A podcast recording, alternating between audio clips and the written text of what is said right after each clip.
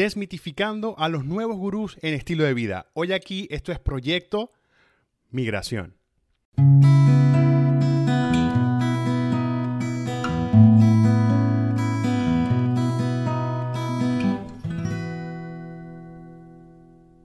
Esto es Proyecto Migración, mi nombre es Gustavo Parra y esto es un intento más pues para abrir un poquito los ojos de los espectadores, abrir un poquito los ojos de los consumidores, abrir un poquito de los ojos de nosotros como migrantes que obviamente somos consumidores y somos espectadores de contenido, una cantidad de contenido impresionante que cada día pues uno nos puede ayudar, otro nos puede perjudicar. Y más que el contenido que se produce, como, como lo dije ahorita, me, preocupa más la gente que lo consume. ¿ok? Y esto, de nuevo, es un intento más de, de poder poner ese granito de arena y ayudar a ese migrante que de repente está desanimado, lee una publicación o lee un pensamiento, lee algo en cualquier libro que más que ayudarlo lo perjudica, me ha pasado.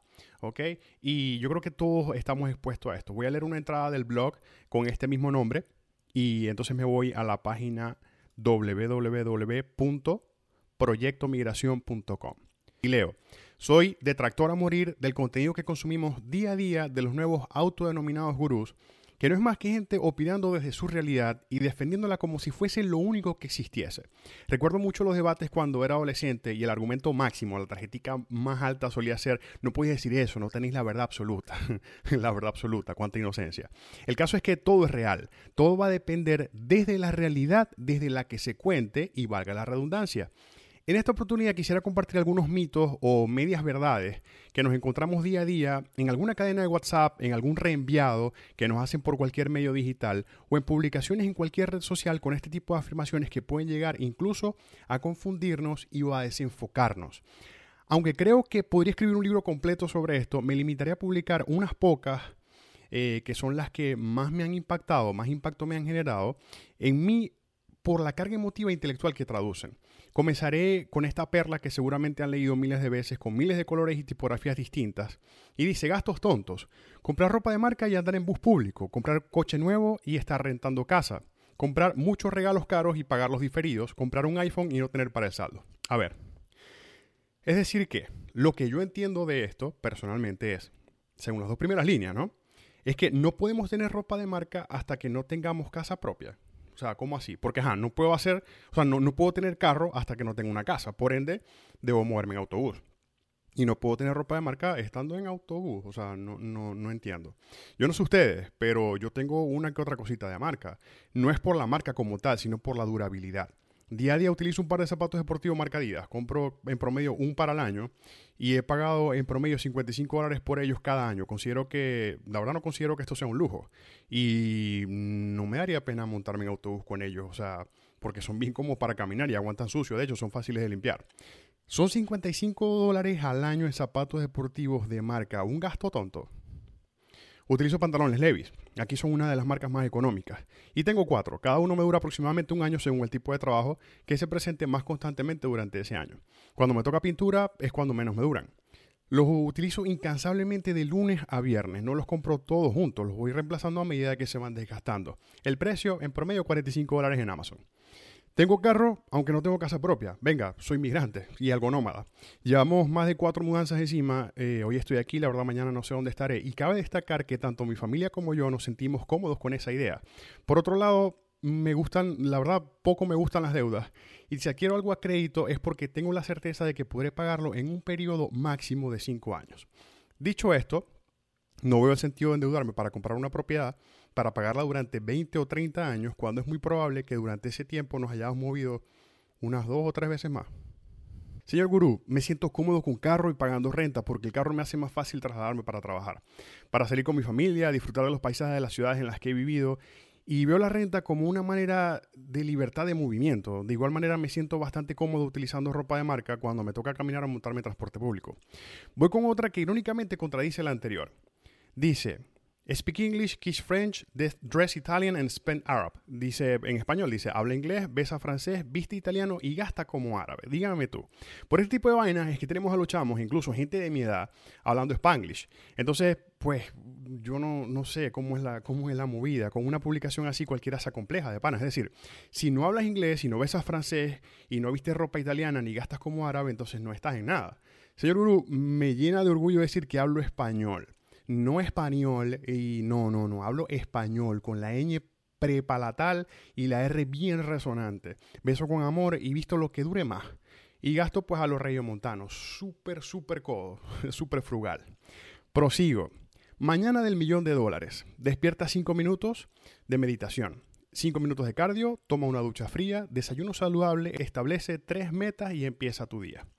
Esta me gusta, me gusta tanto que se la comenté y, me, y su mirada fue un poema. Es decir, ¿en qué momento del día puede meditar, puede meditar, perdón, cuando nos está despertando Mateo Ignacio, nuestro hijo menor, desde las 4 de la mañana? Listo, al parecer pues estamos destinados a no tener una mañana de millón de dólares. Qué desgracia, no, nunca vamos a poder tener un millón de dólares. Particularmente pues las duchas frías para mí no son algo positivo. Me hacen revivir muchas vainas de cuando vivíamos en México y teníamos que ducharnos con agua fría en baldecitos y en pleno invierno. Comienzo mis mañanas como alguien que desea cambiar, aunque sea un poquito de este mundo. Comienzo acomodando mi cama. Luego una ducha con agua tibia mientras escojo un tema específico sobre el cual reflexionar. Me visto y me preparo un buen café antes de hacer cualquier otra cosa, incluso antes de contestar una llamada. Con café en mano me siento en el escritorio y alterno entre leer, escribir y luego me dispongo a comenzar con las tareas que tengo para ese día. Creo firmemente que cada quien debe establecer su rutina diaria y cada uno, mm, cada, cada cada cosa que escogemos en esta rutina va a ir influyendo según lo que vaya funcionando. Mi rutina de hoy, aunque no es de un millón de dólares, lamentablemente al parecer según los gurús, me funciona y no es la misma que la de hace cinco años, tampoco es la misma de hace tres años. Regularmente, aunque la rutina de la mañana conserva cosas en común, la voy cambiando constantemente según lo que me va funcionando. Ahora, si te funcionan las duchas frías, dale. Si te despiertas mejor con el agua caliente, dale. De pana, si no te gusta bañarte en la mañana y eso te funciona, fino, no hay problema, sin presiones, que ya es suficientemente difícil despertarse día a día sin recordar muchas veces dónde carajos estamos hoy. Lo importante es que confeccionemos una rutina que te funcione y que te llene energías para salir a darle con todo al día que está comenzando. Epa, no descarto lo importante de un desayuno saludable ni de hacer ejercicios, pero en lo personal, si hago ejercicio en la mañana, aún no sé la razón, suelo descompensarme. Por lo que prefiero hacer ejercicio al final de la tarde cuando ya he terminado todo lo que tengo que hacer ese día. Sigo. Dice, el pago promedio por un carro en Estados Unidos es 554 dólares por mes. Eso es estúpido. Esa cantidad invertida serían millones al momento de retiro o jubilación. Qué fuerte, bro. Es decir, sí, ciertamente 554 dólares al mes en un portafolio de inversión podrían generar un par de millones a lo largo de 15 o 20 años, pero ya va. Quienes venimos del tercer mundo y nunca hemos tenido un carrito de agencia, queremos darnos el gusto de comprarnos un carro nuevo sin listas de espera, del color que uno quiera y no del color que hay, y sobre todo para no andar con el martirio de tener que llevar el carro al taller mes tras mes y gastar entre 250 o 300 dólares en cada visita, grúas, etcétera. En México tomé la decisión de comprar un carro nuevo, para evitar el calvario de gastar el tiempo entre talleres y cazando repuestos. Tenía tres trabajos y andar entre talleres hubiese sido devastador. Cuando compré el carro pasé pues a ser más eficiente en el uso del tiempo y sobre todo en el uso de mi dinero. ¿Cómo ha sido? El carro era bastante económico con el gasto de la gasolina y el hecho de tener mi primer carro nuevo me sirvió de motivación, de una motivación enorme, cabe destacar, para poder ser más productivo. Ahora daba más clases particulares de las que daba antes porque las distancias dejaron de ser una limitante. Además, podía buscar trabajos nuevos con mejores ingresos independientemente de que fueran cerca o de que fueran lejos de donde vivíamos. Sin contar que no tenía que exponer a mi chamo recién nacido en montarse en el transporte público en una ciudad donde imperaba y mandaba el crimen organizado. Señor Gurú, meses después de salir de México pude terminar de pagar el carro. Luego de tenerlo durante menos de cuatro años, tuve la oportunidad de venderlo a un buen precio. Ni caro ni barato. El carro lo cuidé de manera tal que lo vendí casi casi en el mismo estado en que me lo entregaron y con menos de 37 mil kilómetros. De esta manera, luego de venderlo, pude recuperar buena parte del dinero que invertí. Mal negocio, para nada. Esta decisión está en la lista de las mejores 10 decisiones que he tomado siendo migrante. Impresionante de esto es que estas publicaciones las puedo ver en cuentas que sigo de cerca y que en muchísimas ocasiones me han ayudado a ver antes vainas que no veía. De nuevo, todo va a depender del criterio de cada uno. Creo que solo para tener una cuenta en cualquier red social es, tener, es necesario perdón, poseer un criterio enorme para poder discernir entre tanta información lo que puede ser bueno para nosotros y lo que no. Esto me recuerda mucho a cuando teniendo 18 años, la edad ya para votar en Venezuela, por aquellos años entre 1998 y 2002, donde todos sabemos la desgracia que en la que empezaba a caer nuestro país, veíamos una televisión nacional totalmente parcializada. Y en aquel momento era bastante difícil diferenciar lo bueno de lo malo, ya que todas las televisoras planteaban puntos de vista muy bien fundamentados. Estaba en quien consumía la comida mediática, una saludable y otra en inicio, en inicio de estado de putrefacción, y era necesaria una madurez enorme para saber para dónde y a quién creerle. Hoy es necesario un nivel mucho más elevado de madurez y de capacidad de análisis para diferenciar lo bueno de lo malo, lo útil de lo inútil, ya que el volumen de contenido creado y consumido al mismo tiempo es superior, igual de dañino en algunos casos, igual de saludables en otros. Todo va a depender de nuestra capacidad de discernimiento. Esto lo he dicho muchas veces, eh, la, manera en la que nosotros vivimos nuestros días, la manera en la que nosotros logramos o dejamos de lograr las cosas y las metas que nos ponemos día tras día va a depender mucho de lo que consumimos en ese día. Tanto incluso en nuestra alimentación, ¿ok? Como en, o sea, de la manera visual.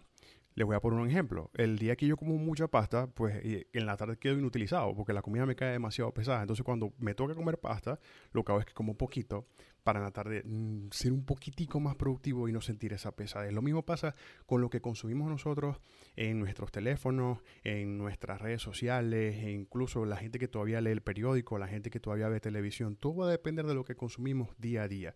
Es lo que nos va a dar la fuerza o lo que nos va a restar la fuerza para hacer las cosas que salimos buscando para lograr todo aquello que tú saliste buscando de tu país. Entonces todo va a depender de nuevo de lo que consumes y sobre todo del criterio que tienes a la hora de consumir, porque yo puedo ver 10.000 publicaciones y de repente nada más me impactan 10, solamente me impactan 5.